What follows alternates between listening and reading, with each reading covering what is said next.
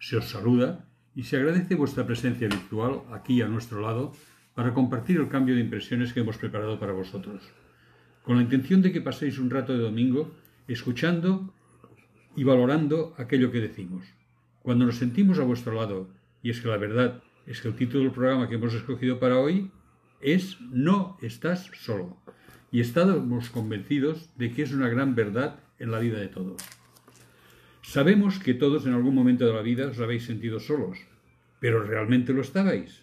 En ocasiones hemos repetido aquello de más vale solos que mal acompañados, pero en muchas ocasiones caemos en el error de preferir una compañía, aunque sea mala, que la soledad. Una semana más contamos que no estoy solo, estoy con nuestro amigo y compañero Dani. Hola Dani, ¿cómo estás? Pues muy bien, gracias a Dios. Y ¿Cuántas veces nos hemos preguntado aquello de ¿hay alguien ahí? ¿Hay, alguien, ahí? Sí. ¿Hay alguien más? Sí, sí, sí. Quiero decir, ahora ya porque tenemos un poquito más de control de quién nos escucha y quién no nos escucha, ¿no? Pero me acuerdo cuando empezamos con, con los programas en la radio, que siempre pensabas, pero hay alguien más ahí fuera, nos está escuchando alguien, o estamos hablando al aire y, y, se acabó, ¿no? Ahora ya tenemos un poquito más de control y sabemos que sí, nos están escuchando y esto te, te anima, ¿no? Tú dices de, escucharnos el domingo, si es martes es igual, escucharnos también, ¿eh? Bueno, pero nosotros lo hacemos para el domingo, Bueno, pero y lo remitimos el domingo, a las 8 de la mañana. Lo escucha cuando puede, cuando quiere. ya, naturalmente. Vamos a ver, Dani, empezando con el tema. ¿Te has sentido solo en alguna ocasión? Mira, Joan, eh, te diría que en muchísimas ocasiones, ¿no? En algunas de ellas ha sido a pesar de desear o buscar compañía. Pero otra, la verdad es que he elegido libremente el estar solo por no poder contar con la compañía adecuada, ¿no? Es lo que tú decías, que a veces más vale estar solo que mal acompañado. Eh, si vas a estar mal acompañado, de verdad, más vale estar solo. Es que la soledad acompañada es mucho más duro que la soledad sola. Sí, sí, sí, sí, sí. Porque estar en medio de personas que no te entienden ni te comprenden y que no hablan y cuando me refiero a tu mismo idioma no estoy hablando de hablar un idioma distinto. hablar en un lenguaje que tú comprendas, para mí es terrible. sí, sí, sí, no, no, y, pasa, y pasa en muchas ocasiones, ¿eh? de estar, estar acompañado y, ves que no, no encajas. No encajas, o sea, sea la culpa tuya, ya no entremos de que sea la culpa. No, no, no, encajas. Pero, Sencillamente no encajas. Estás en un ambiente que no es el tuyo. Y ves que el resto pues no te entiende, no te comprende y no y no, no, sabes el por qué, ¿no? algo, pasa ahí, pero no sabes el por qué, no acabas de... Eres un pez fuera del agua. No acabas de, de encajar, ¿no? Vamos a ver. Pienso que en muchas ocasiones el querer estar solo tiene sus peligros. ¿Te parece a ti que es así? Bueno, como ya hemos dicho, como tú bien dices en varias ocasiones, creo que todas las decisiones de nuestra vida tienen sus riesgos y sus consecuencias. Mira, la soledad tiene sus riesgos. Las malas compañías también también conlleva malas consecuencias. El saber buscar y encontrar la compañía adecuada creo que es, y más o menos ya lo íbamos diciendo, un trabajo difícil, pero también gratificante si lo consigues. Lo que parece que no siempre lo consigues, ¿no? pero si lo consigues es muy gratificante. Tú buscas y la primera no lo conseguirás, la segunda no, pero llegará un momento que lo conseguirás. No, lo que pasa, a veces yo creo que aquello que decimos de los amigos, ¿no? ¿Cuántos amigos tienes? ¡Wow! Mogollón de amigos. Pero después cuando necesitas ayuda, necesitas comprensión, necesitas alguien que te escuche, alguien que te comprenda, te encuentras de que los amigos se van cayendo por el camino, ¿no? Entonces, eh, seleccionar esto es complicado, es complicado. Y muchas veces te das cuenta de que no hay tantos amigos como te creías. Bueno, es que de amigos hay amigos, de verdad, y luego hay los amigos que antes eran de barra de bar y ahora son de internet, que se les llama amigos, pero que son cualquier cosa menos amigos. Bueno, el programa tiene, conocidos. el programa tiene 5.000 amigos. Digo 5.000 amigos porque no se pueden tener más, no te dejan apuntar más, ¿no? Pero yo digo, bueno, de los 5.000 supuestos amigos, ¿cuántos amigos hay? ¿Cuántos de estos 5.000 te escuchan?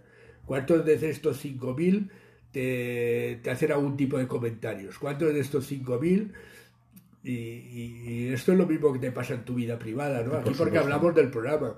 Pero bueno, si yo porque no busco amistades a nivel personal, ¿no? De, no, ni cargo ni acepto amistades que no sean relacionados con el programa y tal, ¿no? Entonces, eh, ¿cuántos de estos amigos tienes? ¿Cuántos, cuántos están? ¿Eh? Si mañana, si mañana muero, ¿cuántos de estos 5.000 vendrán a mi entierro? No, no, hace falta que vengan porque no están lejos, simplemente que lloren o que sientan tu falta. Tienes razón, Dani. Vamos a llegar a un punto que te quiero proponer escuchar un audio de nuestro amigo y colaborador Vicente Forner titulado El alpinista. Y después nos podemos dedicar a dar nuestra opinión sobre este relato. ¿Te parece una buena idea?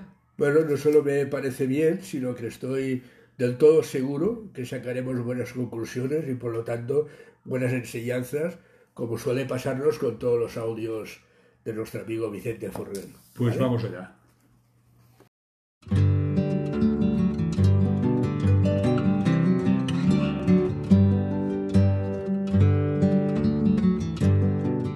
Un alpinista profesional con bastante experiencia estaba bueno, estaba obsesionado con recibir todos los méritos, todo el reconocimiento y, ser el único alpinista capaz de escalar el Everest solo. Escaladas y de aventuras eh, no se pueden hacer solo, son peligrosas. Siempre hay equipos y, siempre van dos o tres, por lo menos, hasta llegar a la, cumbre más alta.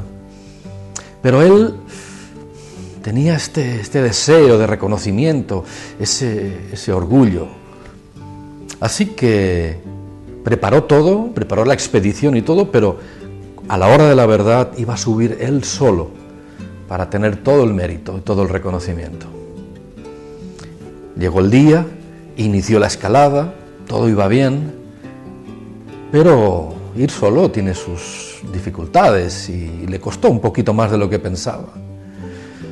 Cuando ya llegó al punto donde debía eh, descansar y pasar la noche, llegó tarde y además no había luna ese día. Por lo tanto, oscureció rápidamente y, tenía que ir con mucho cuidado porque casi no veía nada para encontrar el lugar de descanso. En uno de estos intentos de llegar a este sitio, tropezó, resbaló por la, por la montaña y cayó al vacío. Cayó no sé cuántos metros, quizás 100 eh, metros. Fue larguísima la caída. Él pensó que era el final, pero de pronto ¡pam! quedó sujetado por la cuerda. Se quedó balanceándose sin saber dónde estaba, sin ver nada, porque toda era oscuridad a su alrededor. Al cabo de unos segundos eh, empezó a gritar ¡Socorro! ¡Sálvenme! ¡Estoy aquí! ¡Socorro! Y, lo único que escuchaba era su propio eco. Cuando pasaron unos pocos minutos, perdió toda esperanza de que alguien le oyera. Además, como quería ir estar solo, no había nadie que estuviera cerca. Así que empezó a pedirle a Dios con todo su corazón. Dios mío, por favor, sálvame, rescátame. Por favor, Dios, sálvame.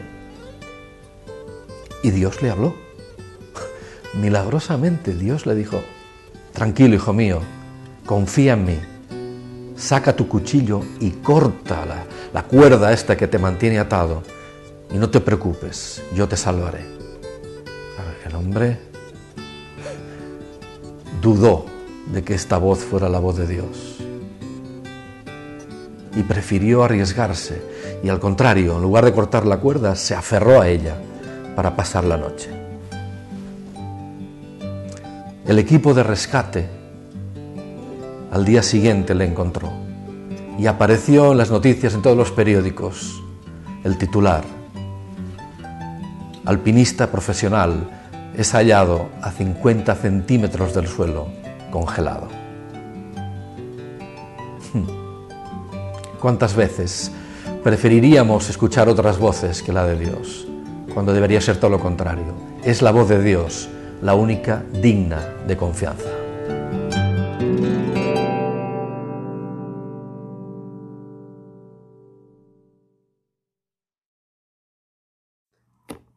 Bien, hemos escuchado a Vicente Forner explicando la historia de un alpinista.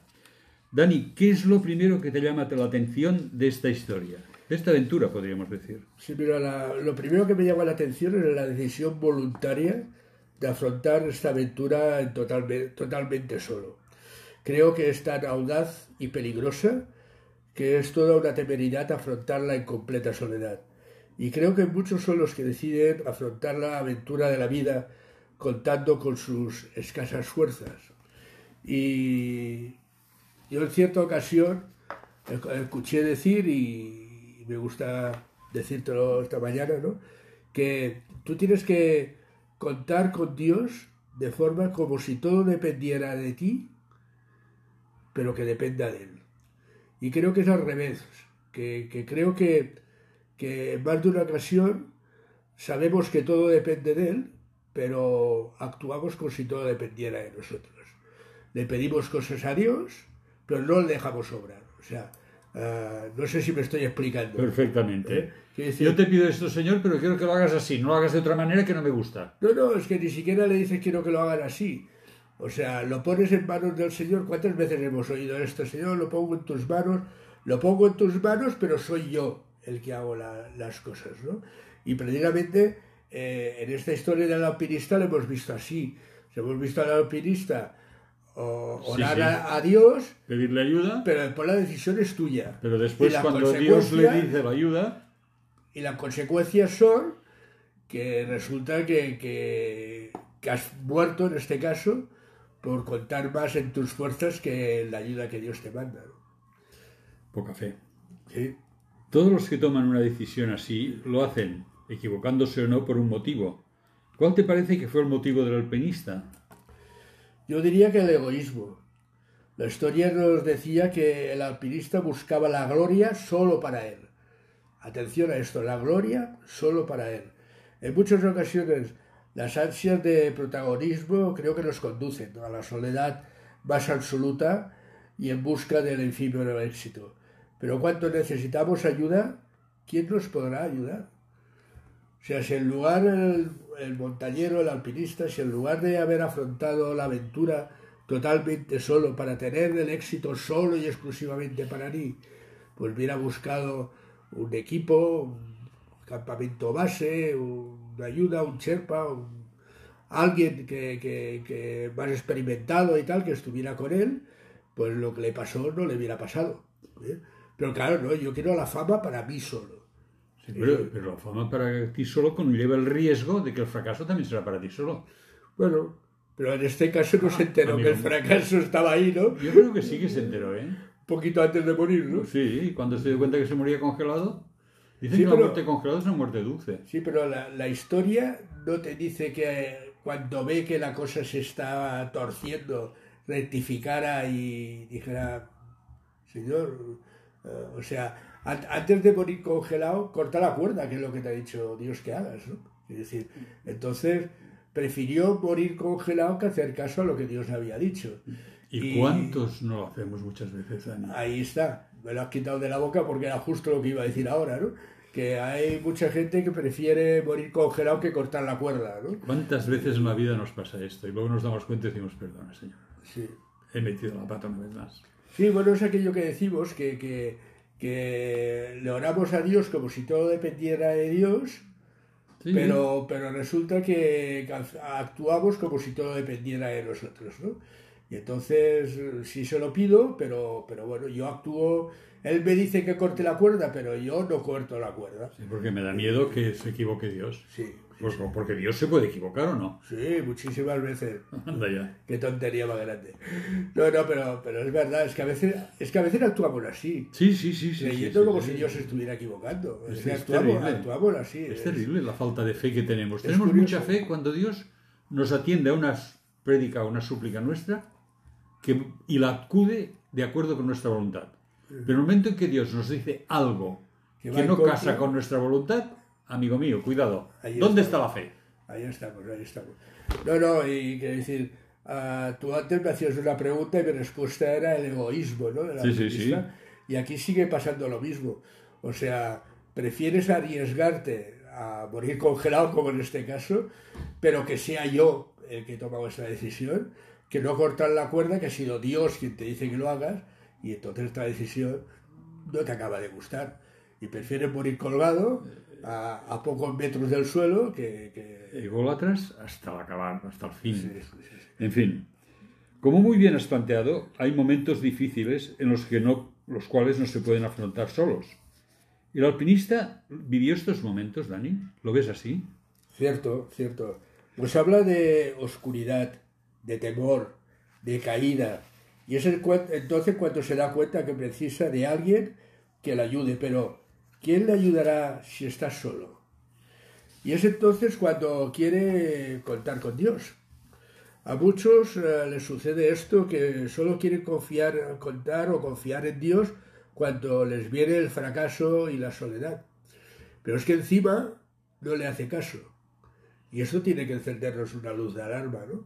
Quiere decir, eh, tú vas tirando tú solito. Tú crees que tú puedes en esta vida, en estos, con estos problemas, con esta enfermedad, con esta lucha laboral, con estos eh, problemas familiares, y tú vas luchando solo. Después llega un momento que tú te das cuenta que, no puedes, que no llegas. Y entonces, espera, si yo tenía en un cajón de la cómoda, tenía puesto ahí a Dios para cuando lo necesitara. Entonces abres el cajoncito de la cómoda, coges a Dios, dices, Dios, ayúdame, tal y cual, pum y pam. Pero después resulta que no cortas la cuerda. Que cuando te demuestra de que estás actuando mal, o que no tienes que hacerlo así, o que hay otra forma de hacerlo, otra forma de tratarlo, tú sigues contando con tus propias fuerzas y vuelves a guardar a Dios en, el cajón de la cómoda, ¿no? Entonces, eh, las soluciones son, son malas. Porque ten en cuenta que cualquier cosa que nos suceda en la vida tiene su respuesta en la Biblia. O sea, pero sigue habiendo gente que guarda la Biblia en la cómoda, también, ¿no? Junto a, bueno, junto Dios. La Biblia de Dios viene a ser lo mismo. ¿Cuántas veces nos responde Dios a través de la Biblia? Ya, pero ah, hay mucha gente que no sé, espera casi casi que te hable, ¿no? Que, te diga algo. Bueno, yo tengo la Biblia hablada, la tengo aquí, la puedo... Sí, no. pero, pero no la habla Dios, ¿eh? la, hablan, otros. ¿eh? pero, que, pero quiere decir que, te, encuentras, te encuentras con esto de que, ah, oh no, es que yo le digo y él no me responde, pero ¿qué esperas? Encontrarte una voz en medio de la nada. Es que lo grande del caso es que cuando decimos no me responde, es que no está diciendo lo que yo quiero que me responda, que es muy distinto, porque sí que te está respondiendo. Pero como no es lo que tú esperas, es lo mismo que les pasó a los judíos. Ellos querían un Mesías, y un Mesías que fuera como David, que revolviera el reino y el poder de Israel. Vino un Mesías que no era así y no creyeron en él, porque no era lo que ellos querían. yo, diría aún más, porque tú dices que, que cuando oye que lo que le dice Dios no está de acuerdo con lo que yo quiero, yo diría más, diría de aquellos que, le piden a Dios, pero no lo escuchan siquiera. No que no dice lo mismo que yo quiero, sino que ni siquiera lo escuchan. O sea, por un lado tienes tu petición, pero por el otro tienes los oídos tapados a lo que él te dice, ¿no? Entonces... Eh, entonces caemos en un absurdo total. Y tanto, pero no vivimos en un absurdo total ya, hoy por hoy. Total, total, sí, bastante, bastante claro, quiero decir, yo sé de gente que no sé, que se va incluso a, la iglesia, a la Virgen de tal, o al Cristo de tal, o al Santo tal, le ponen cirio, le ponen velas, lo que tú quieras, pero ahí se queda. O sea, ahí se queda, no hacen, no hacen otro esfuerzo por intentar solucionar el problema. Entonces, si tu fe la depositas ahí, pero no actúas, mm, al asunto. Bueno, es que hay una cosa que está clara, y es una dicha más antigua que el andar. A Dios rogando, pero con el mazo dando. Tú puedes rogar a Dios, pero tú tienes que poner de tu parte. Tranquilo que Dios actuará. Cuando tú ya no puedas más y hayas dado todo lo que puedes, Él actúa. Ahí está la clave. Pero tú tienes que poner de tu parte todo lo que puedas. Dios empieza a actuar cuando tú ya no puedes seguir. Exacto. O sea, lo que está en tu mano poder hacer, quiere que lo hagas tú. O sea, lo puedes pillar y decir, bueno, pues que lo haga Dios todo y ya está. Lo que está en tu mano hacer quiere que lo hagas tú. Y cuando tú ya has llegado a tu tope que dices, esto ya para mí se me escapa, no tiene solución, sabes que entonces a partir de ahí es cuando... Sí, cuando, los israelitas llegaron que no podían cruzar porque estaba el agua allí delante, cuando se mojaron los pies se abrió el agua del Jordán. Antes no. Sí, acuérdate, acuérdate, que hicimos un programa que se titulaba así, Mojate el pie. Mojate el pie. ¿Eh? Porque si no hubieran puesto el pie en el agua, el agua no se El agua no se abre. ¿Eh? Dice, se abrió porque la fe hizo que, que pusieran el primer pie en el agua confiando en que Dios iba a obrar, ¿no? Quiere decir, entonces si no pones el pie en el agua, mm, el mar no se abre. Y hablando de fe, me gustaría ahora, Dani, a ver qué te parece, escuchar una canción de Gabes Ministre que se titula Solo confía. Esto ya nos da una idea de lo que es la fe. Sí, podemos escuchar la letra y a ver qué aprendemos de ella. A ver si sacamos algo limpio. Venga, pues.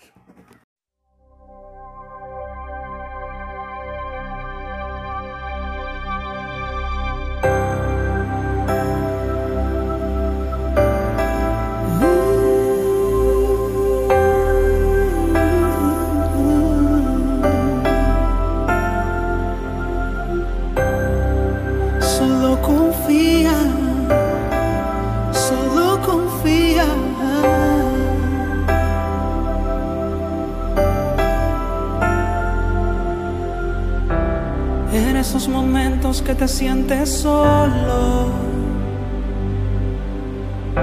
y tu mente te dice que no puedes más. Cuando sientes que todos te han abandonado y que no tienes fuerzas para continuar. Dios está contigo, Él te dará su mano. Lo dice en su palabra, no te dejará. Él será tu abrigo en medio del frío y tu luz en medio de la oscuridad. Él será tu sombra en medio del desierto. Solo tienes que aprender a confiar.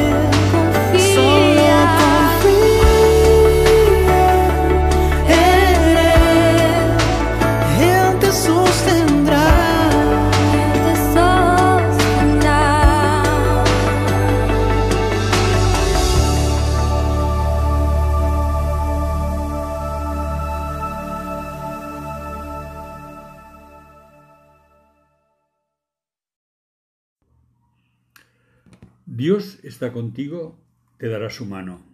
Nunca te ha desamparado. Solo confía en Él y Él te, so- te so- te sostendrá. Creo que está bastante clara la letra de esta canción. Sí, mu- muy clara y a mí que me perdonen los autores de la canción, pero le encuentro faltar algo en el título.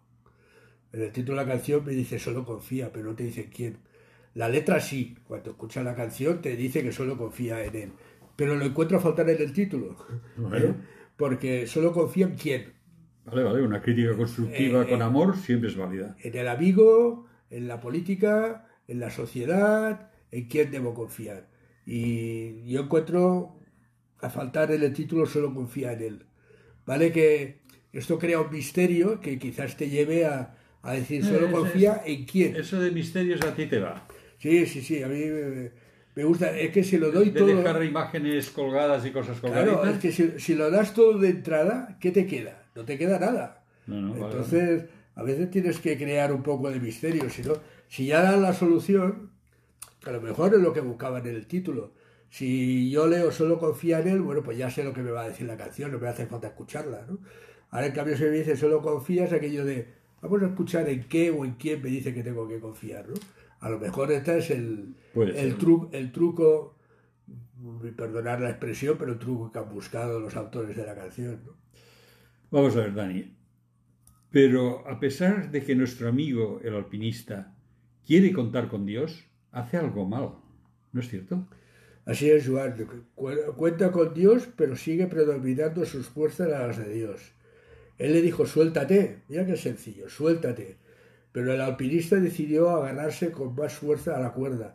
Y mira que dice no agarrarse o seguir agarrado, sino agarrarse con más fuerza aún a la cuerda, ¿vale? En Josué 1.9 se nos dice, mira que te mando que te esfuerces y seas valiente. No temas ni desmayes, porque Yahvé tu Dios estará contigo en donde quiera que vayas. Dios le pedía que realizara un último esfuerzo, que soltara la cuerda y se dejara ir. Pero el alpinista no hizo caso y prefirió contar con sus propias fuerzas. Y este ah, le pidió un último esfuerzo, este último esfuerzo no es un esfuerzo, sino todo lo contrario, deja de hacer esfuerzos y suéltate. ¿no? Y si entrégate en mis manos, corta Sí. la cuerda, que es la cuerda que te ata a tus limitaciones. Claro. Porque, porque él tenía un montón de limitaciones. La primera es que no veía. Dios sí que ve. Y sabía que estaba a 50 centímetros del suelo. Entonces, cortar la cuerda de mis limitaciones y dejarme en manos de Dios. Amén. Es una prueba de valentía de las cosas también, como sea. Y de fe. Y de fe total. Total. No, porque- Pero, pero ¿cuántas veces no han probado nuestra fe? Sí, sí. Vamos a ver. Recuérdanos, Dani, cuáles fueron las consecuencias de esta desobediencia de Dios.